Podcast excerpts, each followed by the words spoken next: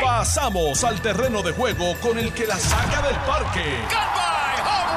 Le estás dando play al podcast de Noti 1630. Pelota dura con Ferdinand Pérez. Bueno, mis amigos, ¿qué tal? Bienvenidos a Jugando Pelota Dura. Gracias por su sintonía. Qué bueno que están con nosotros nuevamente, como todos los días, aquí a través de Noti 1630, la número uno fiscalizando en Puerto Rico. Hoy en edición especial. Estamos desde el Coca-Cola, desde el Coca-Cola Music Hall aquí en el distrito del centro de convenciones. Y realmente, bueno, pues estamos participando de un evento que organiza el Departamento del Trabajo y Recursos Humanos eh, para promover y capacitar a los directores de recursos humanos, al personal de recursos humanos de todas las compañías privadas y públicas del gobierno de Puerto Rico. Se llama el Reset HR Puerto Rico Summit. Y vamos a hablar ahorita con el secretario del Departamento de, del Trabajo para conocer de qué se trata esta capacitación a cientos de patronos a través de todo Puerto Rico, cientos de patronos y sobre todo al personal de recursos humanos, que es el que tiene a cargo, bueno, pues el reclutar gente, la gran tarea de reclutar a personas a través de todo Puerto Rico para diferentes tareas. Vamos a hablar de eso ahorita para conocer el detalle. Y vamos a hablar de un tema que me tiene prendido en candela. Y estos temas que a mí me sacan el monstruo. Y ya la gente lo sabe porque no es la primera vez que yo toco estos temas, pero no hay un tema que a mí me, me prenda más se dice esto, echarle eh, gasolina al fuego, que escuchar que los padres no van a ir a buscar las notas a las escuelas. Este, ¿Tu papá buscaba las notas a la escuela? Siempre. Sí, los míos también. Los tuyos, José, los buscaban todo el tiempo, ¿verdad? ¿Y los de ustedes, los papás, buscaban las notas? Sí. Era, ¿ves? El mundo. Sin embargo, a lo largo de los años, en Puerto Rico se ha perdido esa cultura y la gente ya no va a buscar las notas y tengo una descarga sobre eso. Vamos a hablar. Anoche, anoche hicimos una encuesta en Jugando Pelota Dura para ver cuántos pensaban buscar las notas y adivina qué, Chile coma. El 51% de los participantes dijo que no. ¡Wow! ¡Qué barbaridad! por poco, por poco me da un infarto anoche Suerte que esos números me los dieron ya eh, acabándose el mismo. ¡Wow! Pero un poco demuestra eh, porque tenemos el país que tenemos. La gente no tiene la capacidad de ir a ver cómo va su hijo, su hijo amado. ¿Sabes? Si tú no tienes tiempo para visitar la escuela y ver dónde está tu hijo parado en las notas, tú como ser humano tienes que ser un desastre, por no decir lo que quisiera.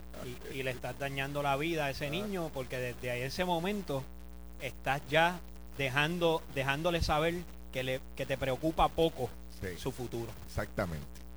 Bueno, y fíjate el legado, la, antes de pasar a otros temas, porque voy a darle duro a eso, esperando que venga Carlos para darle duro a ese tema. y, te fijas, este dato importante, eh, esa cultura que se ha perdido en Puerto Rico de darle esa atención particular, tiene consecuencias, tiene resultados negativos para el país. Esto rebota en contra de nosotros mismos. Sí. Y, fíjate cómo nosotros, con el orgullo que nosotros planteamos, que mira más allá, el mercader el vino en representación. mercader el bueno. Te debo una llamada hermano pero me llamaste ahí vino en representación. Sí, eh, este es el mejor este es el, bueno. el bueno el bueno. Humberto el bueno. Mira, este, esta, esta eh, con el orgullo que tú dijiste, que yo dije, que de José y todo el personal aquí técnico de Noti1, todos dijimos, sí, papi fue y mami fueron a buscar. Eso es así. Eh, eh, es, con satisfacción que lo decimos. Si no hubiese ocurrido, probablemente alguno de nosotros hubiese bajado la cabeza y hubiese dicho, no, avergonzado del acto de mi padre. Exactamente. O de mi madre. Exactamente. sin embargo, todos levantamos la cabeza con orgullo y desde aquí le enviamos verdad este nuestras gracias a nuestros padres por haber sido responsables no pues eh, qué dirán los hijos de esos irresponsables se tienen que sentir Voy a dejar esa por ahí porque estoy calentando el brazo. estoy calentando. Ya, te veo. ya te veo calentando. Ya, le envié un primer. Ah, ya hice un primer swing a la bola y lo que ven, lo que tengo es. A 90. Guayacol con uña rayada, como decía este Marvin Santiago hace 30 años atrás. Wow. Mira, tengo aquí, mira lo que tengo en la mano, brother. Mira, tú, tú vienes preparado ahí. Ah, Ave María. ¿Cuántas páginas hay? Búsquete la última página. ¿Cuánto aquí dice? hay, dice, que hay. Usted que está acostumbrado a ver eh, 73 páginas tiene. 73 páginas tengo el documento aquí. Tengo nada más y nada menos que la demanda, la famosa demanda que ha radicado John Paulson contra eh, Fajat eh, eh, y, esto lo vamos a analizar porque aquí hay nombres de figuras importantes en Puerto Rico, pero también es importante poner en contexto esta guerra entre mogules. Una, uno de ellos es un multimillonario, billonario, dicen que ha hecho una inversión que pasa los mil millones de dólares en Puerto Rico, y el otro es un millonario que trabajaba para el billonario pero que, pero que vivía como millonario. exactamente. A cuenta, del, primero. A cuenta del primero. Eh, comía y bebía como, coño, como, un pachá. Buen diente. Entonces, señores, en esta demanda están todos los detalles. Y tengo hasta un resumen aquí de la demanda, que está muy interesante. Se le acusa a este señor, a eh, Fajat, de Fajat Gafar se le acusa de tumbarle a John Paulson, al billonario, cerca de 189 millones de dólares. ¿Ah? Ese menudo. Un menudito. Ese menudo. Este, ahí. Y entonces, yo quería traerlo también porque este señor, el Fajat,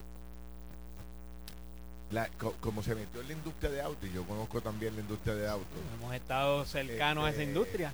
Eh, pues me hacen unos cuentos que son terribles. O sea, un tipo que me dicen que es súper, súper arrogante, prepotente. Y hasta par de galletas se ha cogido por ahí, ¿oíste? Mira, Cafeli, este no fue el que en un momento dado salieron unos videos tirando sillas y esas cosas. Ese mismo, sí. Y no hay el video, pero me dicen que le dieron un puño en una lancha. Sí, en una lancha allá en, en Fajardo por arrogante y prepotente. que se tengo, los detalles, tengo los detalles. vamos, vamos, vamos a ver eso. Hablé con la coma esta mañana y me dio todos los detalles a ver por haber, se los tengo ahí. Vamos con eso. Oye, ayer hubo amague de renuncia, supuestamente eh, ayer eh, salió eh, público de que las diferencias que hay entre el secretario de Seguridad Pública y el jefe de la policía sí. escaló a un nivel de que supuestamente renunció ayer. Wow o amenazó con renuncia eh, el, eh, Alexis Torres, que es el secretario del Departamento de Seguridad Pública en Puerto Rico. Ahí parece ser, no, ¿verdad? Y esto estoy especulando aquí, no tengo los detalles, pero parece ser que hay un choque de visiones y de poder, hasta dónde llega mi poder como secretario y hasta dónde llega el poder del jefe de la policía. Y entonces, bueno, pues se habla de traslado, se habla de los famosos vehículos de la policía que se, se acaban de repartir.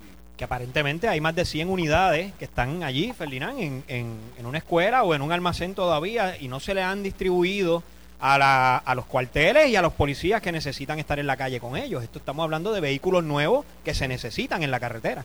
Sí. Mira, entonces vamos a hablar también de del nuevo barrilito que hay. Hay un barrilito de tocino que ya no es de 15%, ahora es de 50%. Y qué es un barril de tocino y qué se hace con el barril de, de tocino, pues se lo vamos a explicar. De, eso sabemos tú y yo. Sí, cómo los legisladores pueden utilizar ese proceso de ese dinero para repartir y como decía Oscar Morales esta mañana, llega, llega el poder, le puede comprar una nevera, una, una estufa, una lavadora, lo que tú quieras, puedes hacer con ese dinero para ayudar así. A los más necesitados. Veremos a ver cómo se, se trabaja ya, Ya daremos nuestra opinión porque tengo mi opinión sobre eso, Ferdinand. Y Chile Coma hoy nos va a dar una clase y nos va a desarrollar su teoría de por qué solamente radicó una persona ayer. Carlitos López fue el que radicó ayer en el PPD. Y gracias a Carlito que llegó con una caravana, llegó con una caravana que la llevó hasta, el Capitolio. Llenó aquello, Felina, aquello hacía muchos años que, que Puerta Tierra no se veía como se veía ayer. Hace tiempo no llegaba una caravana allí. No. pues ayer, eh, Carlitos López le metió una parranda Sí. a Tatito allí en la presidencia de la Cámara. Fue a bailar a la casa del tronco. le- le llevó una caravana y le puso una huevo de sonido al frente de la oficina de Tatito allí. Qué fuerte Le eso. decía, con Tatito, con Carlito sí y con Tatito no. Algo así era que decía la y se la tuvo creo que dos horas y media. Por poco Tatito llama a la policía. A la seguridad. Declarar una, una, una querella por este, ruido. Acecho. Acecho y ruido innecesario. en el Capitolio. Así que eso quedó ayer allí retratado en el PPD y en el Capitolio. Eh, rumores nuevamente eh, corren por ahí que no le hacen bien a Charlie Delgado, pero él ha desarrollado esa estrategia y veremos a ver cómo le va de que ya no va para gobernador, que ahora va para la legislatura. ¿Y quién Ah, lo sí. dijo? nada, Nada más, y nada menos que don Carlitos López. Y hizo la aclaración, dijo que, que él no es pitonizo, pero que escucha. y, y Carlito, que con 30 años de experiencia, sabe de ese que sí sabe. como poca gente. Entonces, quiero desde aquí. eh,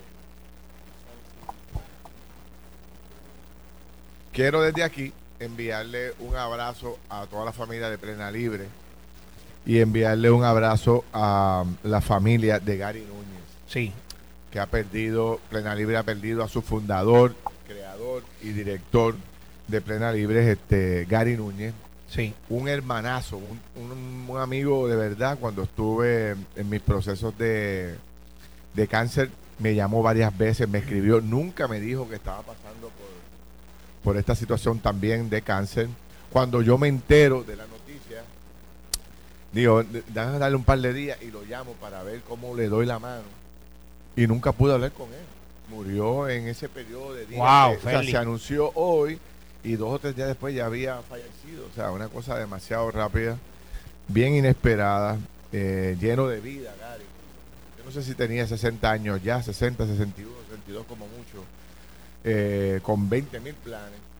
Y siempre fue un gran defensor de eh, los músicos puertorriqueños, de la música nuestra y de los artistas nuestros. Sí. Recuerdo cuando yo estuve en la legislatura, uno de mis grandes proyectos era destacar, lograr desarrollar que los productores de espectáculos, este, los representantes de nuestra música autóctona, Sí. pues tuvieran sus espacios reservados eh, en todos los mu- municipios de Puerto Rico. Antes tú cogías, este, como alcalde, separabas, qué sé yo, 100 mil dólares para hacer una fiesta patronal y era muy poca la participación que se le daba al talento local. Después llegó el reggaetón y se siguió desplazando mucho más al talento local.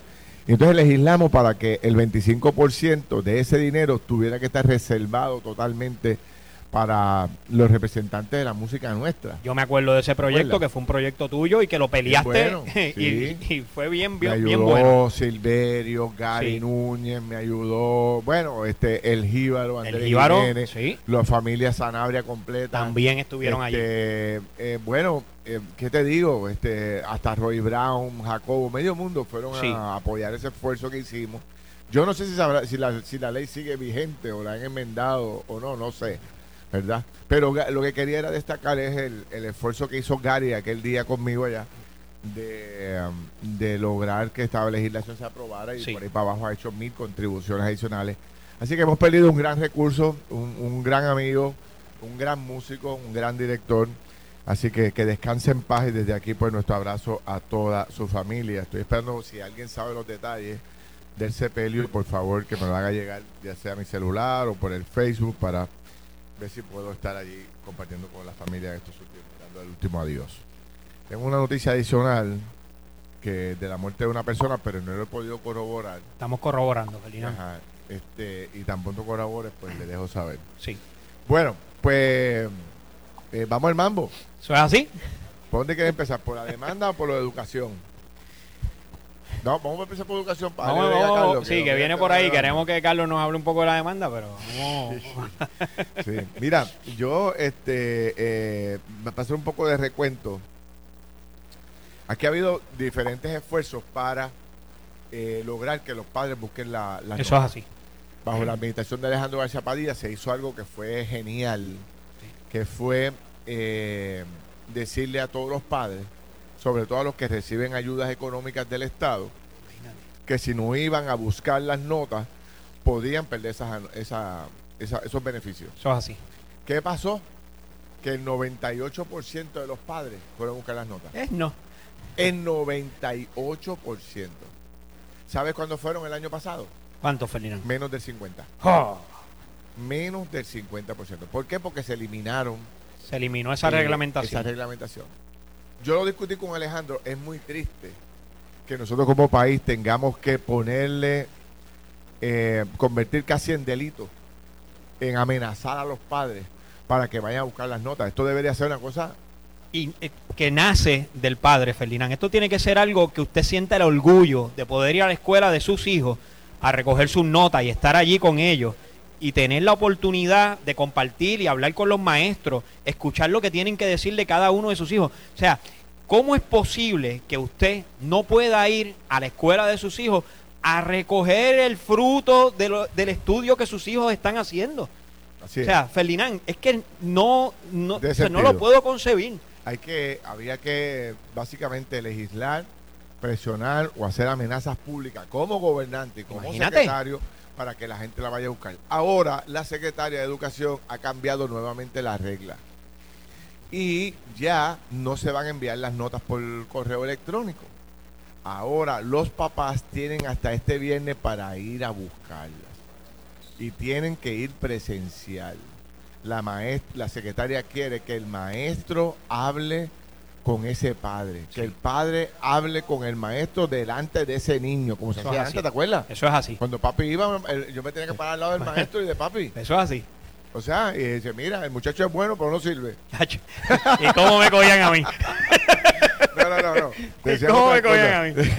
Decían otras cosas, pero vamos, vamos a darle. Pero vamos a hacer un paréntesis, porque aquí está con nosotros Carla e. Ramos, que es una psicóloga laboral y quiero conversar con ella. Hola Carla, ¿cómo estás? Saludos, buenas, buenos días a ambos, ¿cómo están? Pues muy bien, encantado de tenerte aquí con nosotros. Gracias. Carla, ¿qué, ¿qué, es este evento? Vamos a hablar un poco de este evento que se le denomina como el Reset HR Puerto Rico Summit.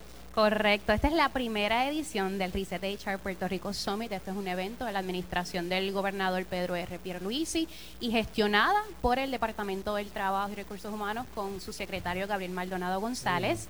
Este evento tiene como objetivo, eh, aquí tenemos a patronos del sector privado y también profesionales de recursos humanos.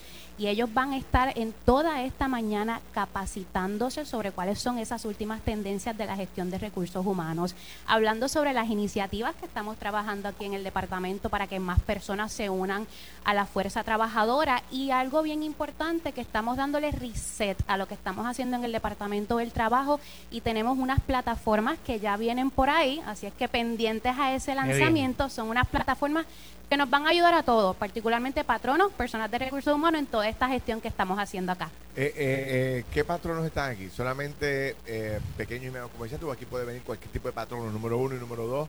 Esto es para, sobre todas las cosas, para el sector privado, ¿correcto? Correcto. Tenemos patronos de todos los tipos. Tenemos empresas pequeñas, tenemos empresas grandes que están aquí educándose porque quieren maximizar su gestión de recursos humanos. Y sí, eh, lo estamos dirigiendo, ¿verdad? Principalmente a la población que atiende el Departamento del Trabajo, que son patronos y profesionales del sector privado. Todo esto eh, eh, va encaminado, me imagino yo, al gran problema que tiene el país entero con, con el reclutamiento, ¿no?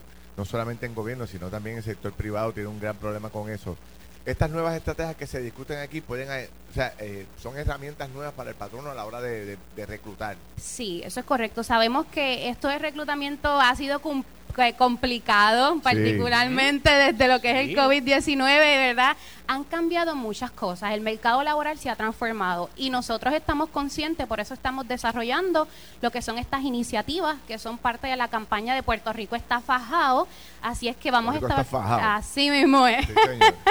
diferentes eventos y diferentes iniciativas que buscan eso. Vamos a innovar cómo podemos hacer los procesos de reclutamiento más atractivos. ¿Qué beneficio le podemos dar a esos empleados? Porque queremos también que la gente se quede en Puerto Rico y ahora mismo hay un panel con cinco poblaciones que se ha identificado en el departamento que no necesariamente están en la fuerza trabajadora y estamos llevando el mensaje para que adultos mayores, personas con antecedentes penales, mujeres, jóvenes se inserten en el mercado laboral y que los patronos y las personas de recursos humanos le den esas oportunidades a todas estas personas que están listos, que están capacitados para insertarse ¿verdad? en la fuerza trabajadora de Puerto Rico. Muchos patronos eh, en ocasiones eh, nos, comentan que tienen problemas en, y, prefieren contratar eh, ¿verdad? personal joven a part-time y lo hacen porque no tienen el conocimiento de cómo trabajar las normas y regulaciones del Departamento del Trabajo, particularmente las leyes especiales,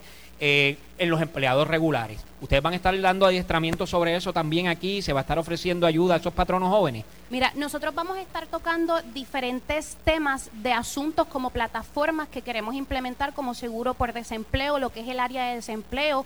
Vamos a tocar un asunto de lo que es normas del trabajo, que esto se trabaja con la procuradora, que generalmente ahí es lo que usted menciona, que vienen estas dudas. Pues vamos a tener unas cosas bien interesantes hoy para que puedan educarse sobre eso, pero también es importante que sepan, el departamento está disponible, lo que es la unidad antidiscrimen, la procuradora del trabajo, normas del trabajo, los patronos y los ciudadanos pueden acudir a nuestras oficinas, a nuestras oficinas en regiones alrededor de Puerto Rico, porque si tienen dudas es importante que se orienten, que esas dudas, ¿verdad?, sean aclaradas y en ese sentido el Departamento del Trabajo tiene los servicios para que las personas y patronos puedan educarse. Si yo soy un patrono del área oeste o del área azul, hay una oficina regional a la que yo puedo llegar y pedir información y me van a estar orientando allí. Sí, eso es correcto. Tenemos varias oficinas a nivel de Puerto Rico para eso. Mira, eh, Carla, y por último te pregunto, eh, sobre estas nuevas plataformas de empleo y desempleo. Sí. ¿Qué representan hoy y, qué estarán y si estarán disponibles próximamente? Esto es algo bien importante para nosotros en el Departamento del Trabajo, particularmente lo que es el área de desempleo, porque sabemos que, hace un tiempo, ¿verdad? Lo que es el desempleo fue quizás el tema boom o el tema principal aquí en, en el Departamento del Trabajo, así es que estamos gestionando una nueva plataforma virtual. El lanzamiento se lo vamos a estar anunciando próximamente para que estén pendientes ¿no? y puedan participar.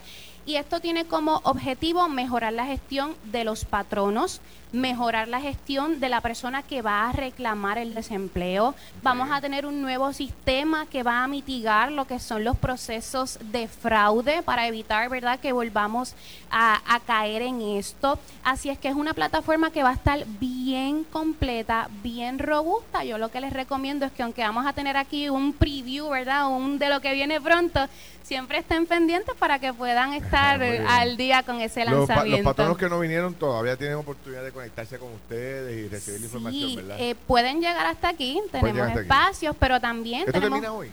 Esto termina hoy, es un solo día. el que no vino, la, empresa que no vino puede después hacer los arreglos. Tenemos una transmisión en vivo también a través de nuestro ah, Facebook en el Departamento del Trabajo y Recursos Humanos. Eso se va a quedar allí, así es que si luego quieren repasar sobre todo lo que se habló, pues con mucho gusto pueden estar allá. Y el próximo año, pues venimos con la segunda edición. Muy bien, muy bien. bueno, pues Carla Ramos, Carla, psicóloga laboral, has explicado esto muy bien. gracias, muchas gracias. Una clase de la gente ahí como psicólogo ahí. me puedo quedar un rato más si me dejaran. Ah, pues, ya mismo, déjame hacer una pausa y regreso contigo ahorita. Vamos. Dale. Gracias. Pues vengo rápido, señores, no se los vaya nadie. Vamos cuando regresemos a analizar la demanda eh, está por, de estos dos millonarios y vamos a dar la clase sobre el tema de educación y después hablamos con Carla. Estás escuchando el podcast de Pelota Dura, en Noti1 con Ferdinand Pérez.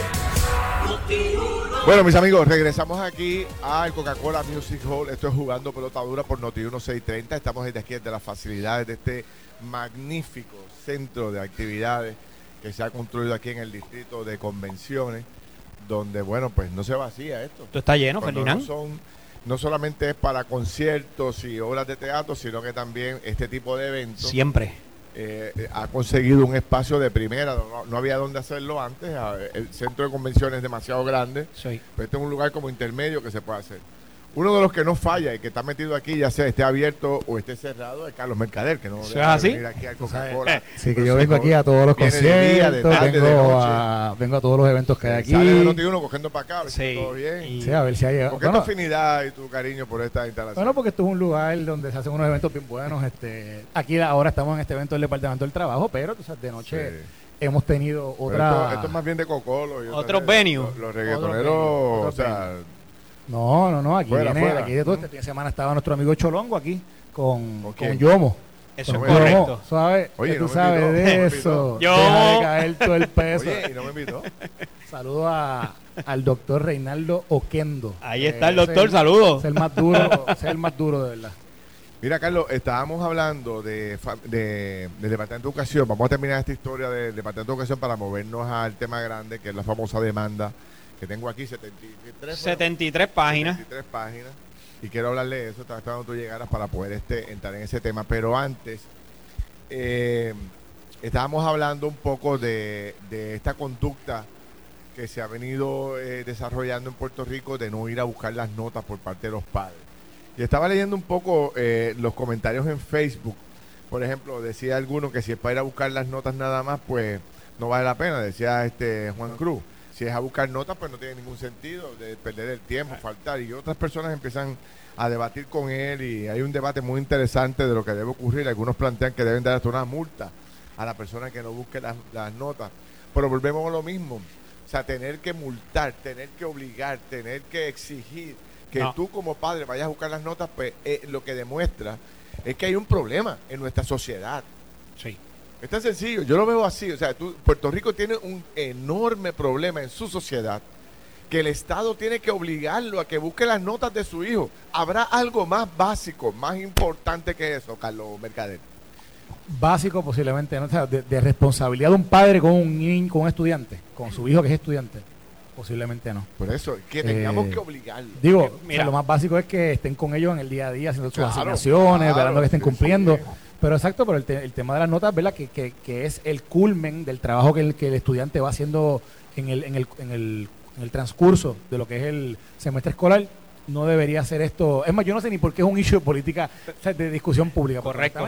Es, es un given. Pero Carlos, yo me pongo en en el lugar de esos niños, ¿verdad? Y ponte tú también en, en ese lugar. O sea, si tus papás no prestan ningún tipo de interés en cómo tú sales en la escuela, no van a buscar tus notas, no están pendientes de lo que tus maestros puedan decir. ¿Qué es lo que eso te deja saber a ti como niño? Pues mira, tus padres no están pendientes, tú puedes hacer lo que te dé la gana, posiblemente cortas clases, faltas, faltas un día completo a la escuela y nadie se entera. Pues mira, ¿sabes Exacto. qué? Empiezas a desarrollar esa tendencia y eso no es lo correcto. El niño se siente solo, nadie lo está supervisando, pues mira, puedo hacer lo que me dé la gana. Y ahí comienzan los problemas. De acuerdo, de acuerdo, no, mira, bueno, es que eh, eh, para mí es, es muestra de un problema mayor, que es los padres están supervisando a sus hijos. O sea, y de nuevo, la Ujú. escuela, la escuela dura lo que dura, ¿verdad? La escuela dura eh, qué Ah, sé yo, de a- 7 y media, de siete y media a estés allí, 2, sí. no, pero, no, pero te, te quiero decir en el día a día. Sí. En el día a día, el niño va a la escuela, regresa. ¿Cuál es la interacción de ese padre con ese hijo? Es muy poca.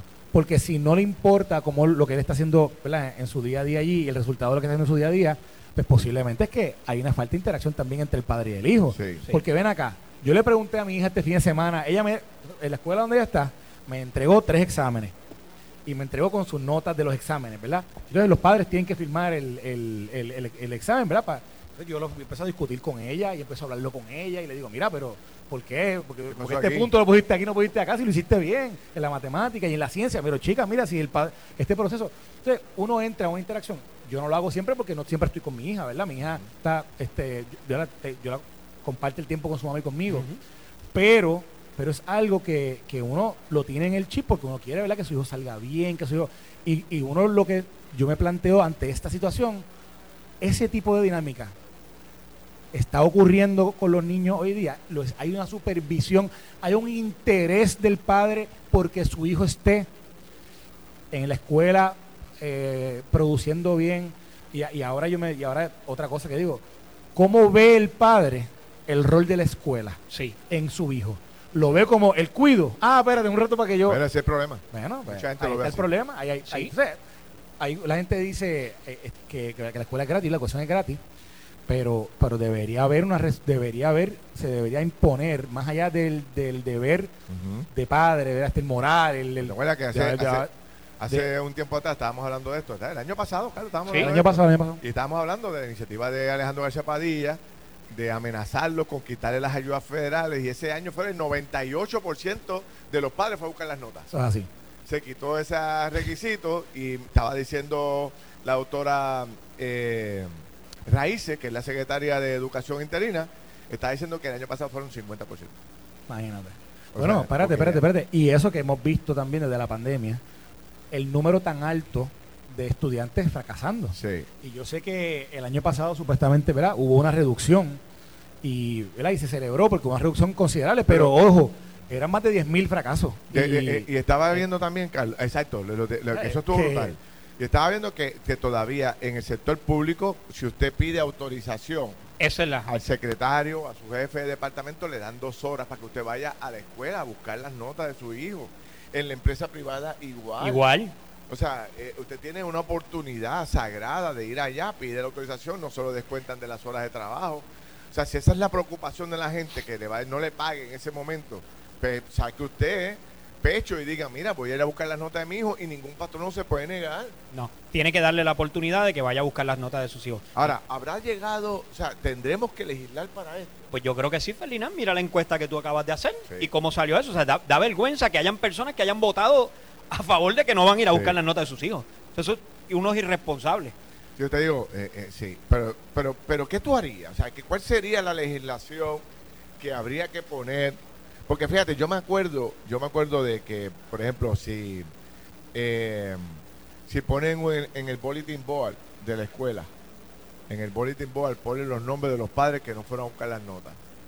¿Ah? No les va a importar.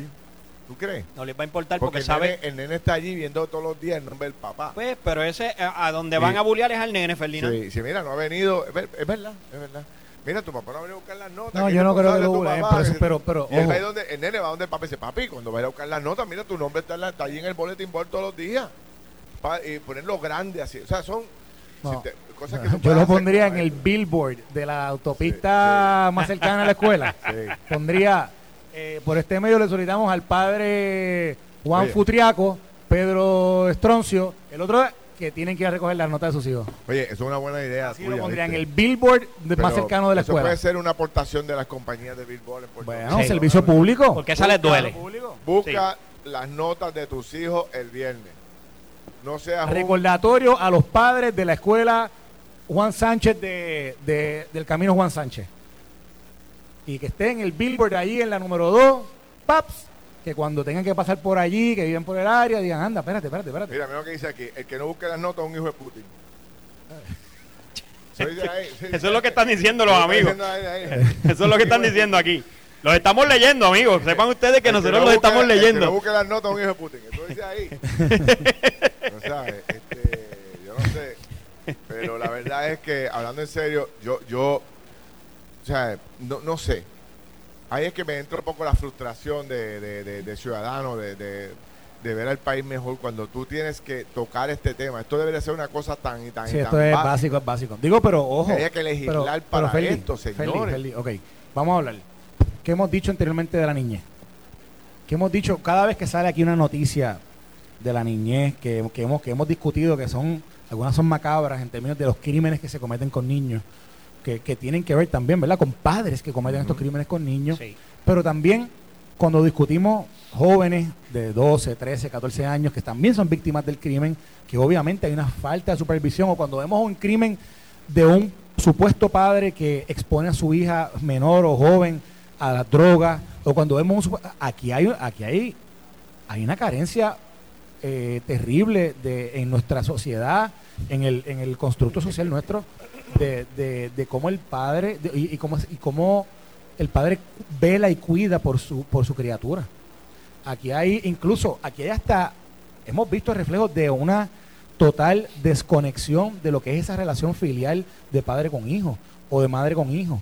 O sea, aquí hay, el- cuando vemos, cuando vemos en el, y digo, y lo estoy llevando a casos que hemos visto más recientemente, cuando vemos un padre que coge a, un- a una niña, a su hija, a su hija, a su sangre, de dos años y la viola, Entonces, la no- abusa, la Pero, pero ojo, eh, hay, hay, es que una... es bárbaro, Carlos, es una Pero- barbaridad. Pero, pero, pero fíjate dón- dónde está, la fi- dónde está en su mente lo que es ser padre para esa persona con ese niño. no, no tiene, no Ok, tiene nada. Yo, sé que yo sé que esto es, yo sé que Es- eso es una desfiguración total Sí. de esa relación, pero ojo, esta falta de responsabilidad, hay algo Claro. por ahí empieza. Claro, por, Por ahí eso empieza, yo te decía ¿entiendes? ahorita, el niño se siente solo y, lo, y, y no, no tiene ningún respaldo de sus padres. Y entonces puede hacer lo que quiera, pero al mismo tiempo, un padre que no se responsabiliza por sus hijos, no sabe lo que está pasando con ellos en la escuela. Que no se responsabiliza por educar a sus hijos. O sea, porque esto es lo básico, Ferdinand.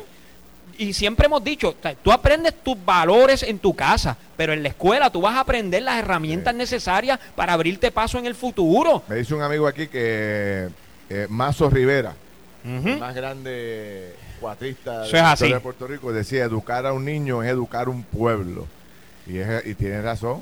Ahora, me dicen que no todas las escuelas han anunciado que los papás tienen que ir a buscar las notas. Eso, el- anunciarlo. eso el Departamento de Educación tiene que hacerlo, o sea, tiene que meterle y ponerle... Pero ven acá, para, para, para, para. Pero Digo, tiene- no, pero, pero, pero, o sea, lo que me refiero es a la fecha, o sea, este es el viernes. O sea, que eso, no es, eso no es igual para todas las escuelas. Sí, pero yo no sé si la fecha es como que la misma todos los años. O sea, podría ser que haya confusión con los... Sí. Digo, ahora, ahora me pongo yo del lado de la gente. A mí me lo tiene que decir. a mí me lo tiene que decir cuatro No, a mí también, Si no a mí también. me fecha ahí.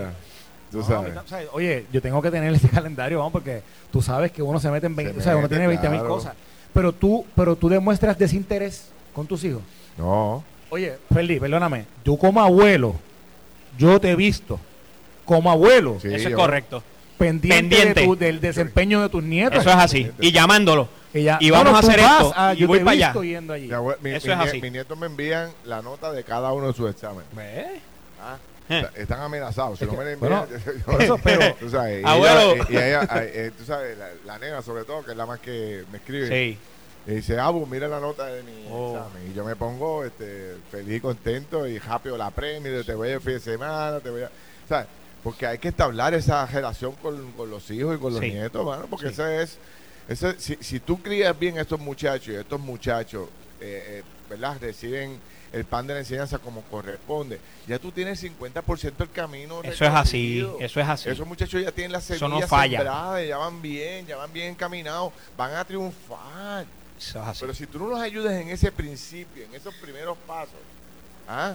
Ese, ese, se, se pueden desviar. Ese es el camino Así para es. desviarse. Y después que se, se, se desvían, volverlos a traer al carril es bien difícil. Sí. ¿sabes? Tienes que matarte para que estos primeros años sean los que son. ¿sabes? Sean los que, los que ellos puedan echar hacia adelante. Así que, no sé, este, ¿qué más se puede hacer para hacerle entender a la gente que hay que cumplir con una responsabilidad con educación? Bueno, le quitamos, vamos a quitar, si hay, que- hay que Tenemos el quitarle, que quitarle beneficio. Rivera de Toalta, Puerto Rico, para que conste. Este, me Yo dice no- Gary. yo- Alejandro puso una multa. No, no era una multa, era que te eliminaban. Si tú, si tú no ibas a buscar tus notas y tú recibías beneficios del gobierno, cuales fueran, te los eliminaban. Y eso Exacto. les duele, les duele el bolsillo, pero no debería ser así, como dice Ferdinand. O sea, no debe de llegar a eso, Carlos. ¿Cómo es posible que un padre le tengan que quitar los beneficios que recibe del gobierno y del Estado porque no fue a buscar las notas de sus hijos? O sea, No, no, tenemos no, que llegar a esto como país, realmente. Eso, está brutal. Eso está brutal. Se nos debe dar vergüenza, Carlos. Yo, de- honestamente, sí. Digo, no, está bien, pero vamos a hacerlo. Vamos a hacerlo, no importa. Vamos a hacerlo. Es más, vamos a buscar una forma legislativa. Ya que, ya que la legislatura no tiene nada que hacer, Chile, llámate ya a José Luis del Mao un momento que presente algo de esto. Porque ya que no tiene nada que hacer, se están rascando los sobacos hace rato, llámalo y ¿Y, dile que hagan y por qué el gobernador no lo puede presentar pero también? ah, vamos ah, a pero- presentarlo en por- conjunto. pero fíjate, Chile, Pues vamos a hacer una cosa. Yo voy a llamar a. José Luis Dalmau y tú vas a llamar al gobernador gobernador. está aquí, hablamos con él ahora. Pues dale, vamos Cuando a venga ahorita, y que los dos se pongan de acuerdo, Pero, tanto Chile, eres- gobernador a como no puedo legislatura que para te- Yo te estoy presentar dando una buena idea para que llame a José Luis para que haga algo. Y tú tú, ah, no, No, pero si me hubieses dicho a solamente, llama a José Luis, vamos a presentar esa legislación, la preparamos tú y yo la presentamos. Aquí estábamos hablando ayer, eh, tú no estabas en el programa ayer cuando Y yo estábamos hablando y estábamos diciendo qué está haciendo la legislatura. Si no hay ningún proyecto de envergadura, si ¿Cómo no hay que no? nada. ¿Hay cuál es? ¿Cómo que no, Carlos? Pues cuál es, dímelo. Bueno, se están viendo muchos proyectos ¿Cuál es? Dime- dime cuál es el dime cuál proyecto más importante de la Mira, legislatura. Ahora mismo se estaba trabajando un proyecto para hacer... Pero espérate, déjame contestarte, porque tú brincas. ¿Ok? No Yo solamente estoy se, tranquilo, dale. Ah, viste. Se están trabajando, mira, se están trabajando proyectos para ver que sea compulsorio la mediación en Puerto Rico. Son proyectos que se están viendo ahora mismo. Y eso, eso va a cambiar la vida del Pues mundo mira, entero. ¿sabes qué? Yo creo que sí, va a aliviar mucho el, el problema que tienen los tribunales de congestión. ¿Sabes que aquí nos pasamos criticando constantemente el tapón que hay en los tribunales, que no se ven los casos rápidos? Si fuera compulsoria la mediación, mitad de los casos que están ataponados porque un juez no puede verlos, los estuvieran viendo los mediadores. Y eso es un proyecto de envergadura y la legislatura de Puerto Rico la está viendo ahora Mira, mismo. Yo hablando de, yo hablando de mi nieto. Estamos hablando Y me acaba de escribir. Te mi escribió. Nieto, mira, mi nieto me acaba de escribir aquí. Me dice, hola Abu, ¿cómo estás? Me dice, saqué 92 en el examen de matemáticas. Que. Tú sabes, Eso viene, eso viene por ahí de la mano de que, ¿Eh? AU, Ah. Que ¿a ¿dónde vamos el fin de semana? Y que, Claro, no, pero que claro. Abu está pendiente. No, yo Claro. Yo voy Que para allá el fin de semana y los premios. Que ¿Eh? Pero Abu está pendiente. Claro. ahí, tiene quiere que cuidar salgan eso. bien. Claro, Mira, no es que aquí a- les ha enseñado. eso es así. enseñado. Fíjate una cosa, que también le está enseñando al, al niño la responsabilidad Claro. de él que él tiene con su padre. Eso es así. Y lo ve Eso con la figura. Sí. la- lo ve con la figura de autoridad y Sí. siente esa responsabilidad desde pequeño, de que tiene que salir bien, porque mi papá y mi abuelo me están esperando para, para que yo les diga cómo salí en ese examen, ¿entiendes? Y Hay- eso va creando esa, responsabilidad. Por ejemplo, me dice Joel Rivera, me dice, saludos Ferdinand, yo vivo en New Jersey y yo jamás he ido a buscar las notas, eh, las notas, me las envían por email y mensaje de texto. Pero si yo mensualmente voy a ver cómo, pero sí, yo mensualmente voy a ver cómo va mi hija en la escuela. Puerto Rico quiere ser Estado y no hace las cosas como los Estados, dice él. Bueno, él no va a buscar las notas, se las envía mensualmente, ¿Eh? pero sí va a la escuela mensualmente para ver cómo está su hija. Bueno, pues Eso es, bien. eso sí. Eso está bien, tú Puede sabes. ser. El punto es en aquellos padres que no van a ver los hijos durante, durante la Ni se preocupan. Y tampoco van a buscar las notas. Imagínate. Tú sabes. Este, porque fíjate, yo no sé si tú recuerdas aquellos comentarios que te hacía el maestro. El maestro decía, el muchacho es súper inteligente y se porta bien. ¿Verdad? Un tipo decente, un muchacho decente, pero no para de hablar. Era uno de los Esa es la queja que decían de mí todo el tiempo. No me la tiene que decir, eso la sé yo desde hace rato. Eso la sabemos todos de, de mirarlo nada más, Carlos. De mirarlo, uno sabe que el Colorado daba, daba, le daba con las dos manos a la lengua allí. Mira, pero oye esto. Pero en mi caso decían, y- y el maestro recoge una información de tu comportamiento que es importante que el padre lo sepa. Eso es así. Es inteligente, es buen muchacho, pero yo lo veo reprimido, yo lo veo no se atreve a participar en el salón, eh, eh, eh, algo pasa. O sea, y empieza a identificar unas deficiencias en ti que si yo como padre puedo trabajar con ellas, yo mejoro tu calidad de vida y mejoro tu crecimiento. Eso es así. Es tan sencillo como eso, no hay que, no hay que ir a Harvard, es, es sencillo. Y el maestro tiene esa responsabilidad, cumple. Te lo dice delante de él. Sí. A mí me lo decía la Ah. Yo no sé si los maestros han cambiado. Yo creo que no, Ferdinand. El maestro sigue siendo igual, siendo sigue teniendo la misma responsabilidad y el compromiso con los niños. Sí. O sea, y, y yo te hago siempre el cuento mío, Ferdinand. O sea, yo recuerdo una vez que de mi casa, de la escuela a mi casa, son, eran 10 minutos. Ah. Y, y- y nos Ah, montamos mi hermana y yo en, el carro y, y mi hermana le dice a papi, "Pa- papi, que dice la maestra de salón hogar que mañana tiene que hablar contigo acerca de este. Mira, aquí hay dos De personas. que- los 10 minutos fui cogiendo bofetadas hasta que llegamos a casa. Cuando se parqueó, me dijo, ¿hará falta que yo vaya mañana a la escuela? Y yo, no, ya no. Se arregló. Sí, sí. Pues, así es esto. También, este, por ejemplo, este, yo recuerdo que también los maestros podían identificar, mira, eh, eh, lo mismo, es bueno, buen estudiante y todo, pero tiene un problema con la lectura. No está leyendo Exacto. bien. No ve bien de cerca, no ve bien de lejos. ¿Te acuerdas de Llévalo, exactamente. ¿Te acuerdas de? Llévalo a que le chequen la vista, que el mira, muchacho no ve yo bien. Lo noto que él como que no ve bien la pizarra. Eso es así. Y de ahí nace que tú lo llevas y el chamaco aparece a los dos, dos o tres días con espejuelo en la es. escuela. Así O es. sea, son detalles que el maestro tiene para darle al padre. El que no va a la escuela está Sí, eso mismo. cara. Eso mismo. Así es. Mira, vamos a hablar de la, vamos a hablar de la demanda. Oye, va- vamos a hablar de eso, te- pero también te quería decir que hoy que posiblemente hay presidente de la Cámara de los Estados Unidos. Así. Ya se, se habrá llegado a un consenso, Carlos. Bueno, estaba Jim Jordan trabajando el floor arduamente y ¿Cuántos votos es que necesita? 223. 217. 217. 217 sería la mayoría para que salga, pero hay un, hay un issue de que públicamente han expresado algunos representantes que si él no llega al número, de que ellos no votarían por él, pero si, por ejemplo, si ellos son el, el voto número 217, Sí. pues ellos lo darían. O sea que lo que te dice, que lo que te va a indicar es que Jim Jordan no necesariamente tiene todo el Todos los votos. pero están tan desesperados por que hay una situación. finalmente encontrar al presidente Sí. de la Cámara que estarían dispuestos a darle el voto a él. Qué bien. Así que, digo, hay que ver cómo eso funciona, pero lo que yo lo que yo creo es que lo están viendo como una solución inmediata, Claro. reconociendo, por ejemplo, ayer estaban hablando del, del paquete de ayuda a Israel con esto de la guerra. Y, entonces, y sabes que Ucrania todavía eh, ha estado en, lleva como dos meses discutiéndose si le van a dar Sí, le van a dar. Ucrania. Exacto. Entonces los demócratas están tratando de mezclar lo de Israel con Ucrania. Y Jim Jordan le preguntaron ayer sobre eso y él dijo, primero Israel y después lo demás. O sea que hay un hay un issue que, de- que, que se va a, sus- a suscitar inmediatamente. Hay un presidente de la Cámara y si es él, pues, ¿verdad? De que posiblemente Ucrania no se le dé el apoyo que haya gente que está esperando. Y yo creo que el tema de Ucrania ha- se ha convertido ahora en un balón político entre demócratas y republicanos que Jim Jordan, si se convierte en el presidente de la Cámara, pues de nuevo parece que no le va a dar tanto cariño como quizás algunos quisieran y sí se va a enfocar en el tema de Israel. Así que nada, hoy se sabe si va a ser presidente. Esto fue el podcast de Noti 1630. Pelota dura con Ferdinand Pérez. Dale play a tu podcast favorito a través de Apple Podcasts, Spotify, Google Podcasts, Stitcher y notiuno.com.